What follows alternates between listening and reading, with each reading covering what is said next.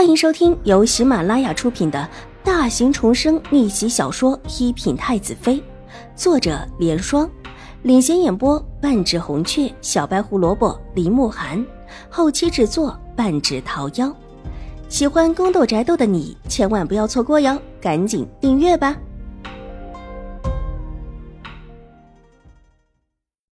第八百一十九集。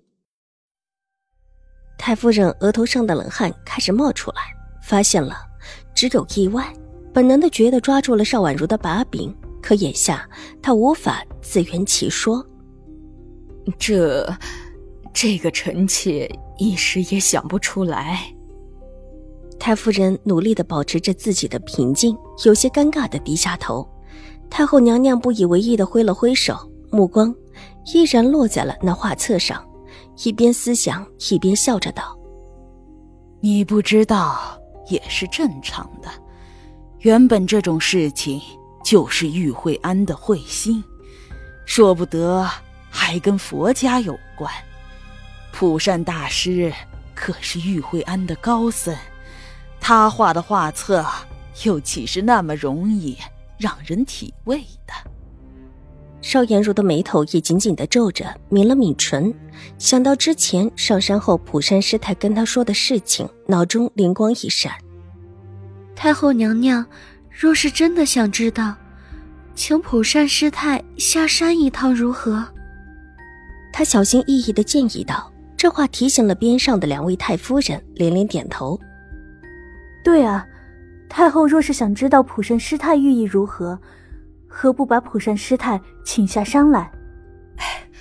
对呀，说不得这还是佛家的业语，倒真是有趣的紧啊！别家的太夫人、老夫人总是可以上山拜个佛，深宫中的太后娘娘却是不便出行的，特别是去玉惠庵。玉惠庵里关着先皇的妃嫔，说太后娘娘出行到玉惠庵，说不定还会引发一些其他的议论。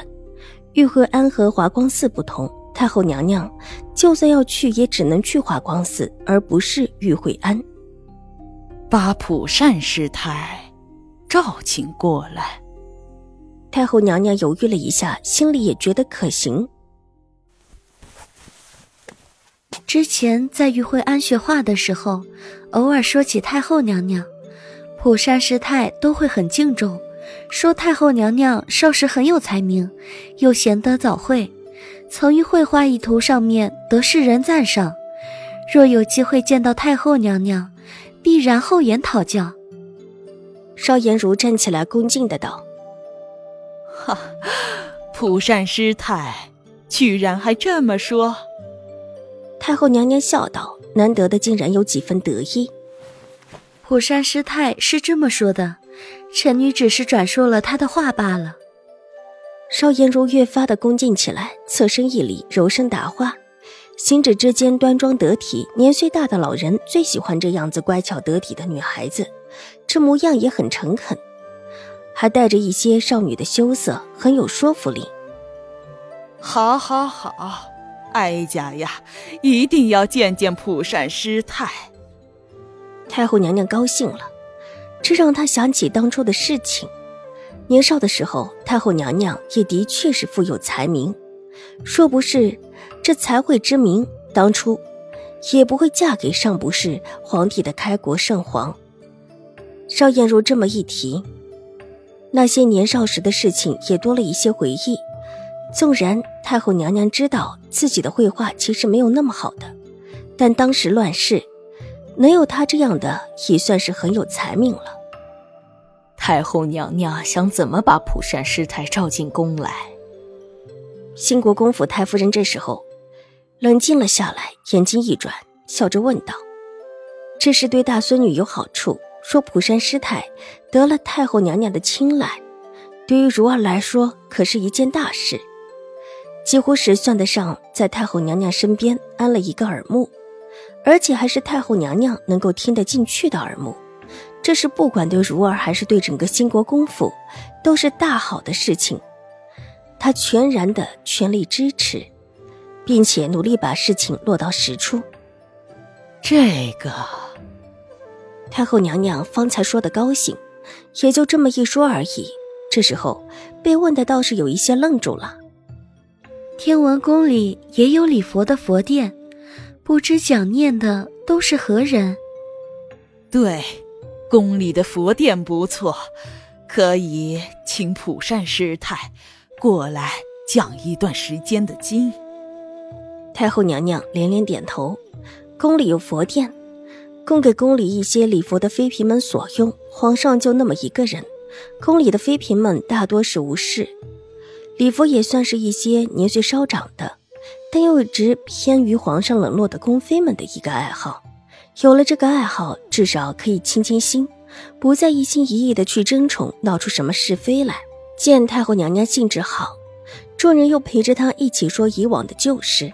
甚至还有一些前朝的事情，在场的太夫人年岁都不小，前朝和今朝的事情，他们都经历过，有伤心，有难过，也有高兴，说起来很有同感。邵颜如依旧在原来的位置后面坐下，一直眼观鼻，鼻关心的坐着，脸上堆着柔和的笑意，静静的听着，却不插一言。这模样让上了年纪的老人们更加的喜欢，时不时的赞扬他几句。而他到后来羞红着脸，连头也抬不起来。一番话说下来，见太后娘娘有了几分疲倦，众位太夫人一起退了出去。太后娘娘笑着让他们下次再来。一众人等退了下去，太后娘娘伸手摸了摸头，靠在了椅子上。魏嬷嬷从她身后站出来，伸手替她熟练的按揉起来。大殿内其他的宫人都退了出去，一时之间安静的很。太后娘娘闭着眼睛似睡非睡，脸上的神色安和了起来，显见的魏嬷嬷替她按揉的很舒服。你觉得兴国公府的这位大小姐如何呀？好半晌，听到太后娘娘悠悠的声音，魏嬷嬷一边替太后娘娘按揉着穴道，一边道：“邵大小姐是个温柔的，看着也是个好性子。”而且还乖巧，奴婢这么多年就没见过这么懂事、这么乖巧的小姐了。新国公府家学必然渊源，邵大小姐是这么一个好性子，五小姐更是一个可爱懂事的模样。关于邵婉如和楚留臣之间算是有了婚约之事，别人不知道。魏嬷嬷是太后娘娘的心腹，又岂会不知？楚留臣是太后娘娘的心肝宝贝，爱屋及乌。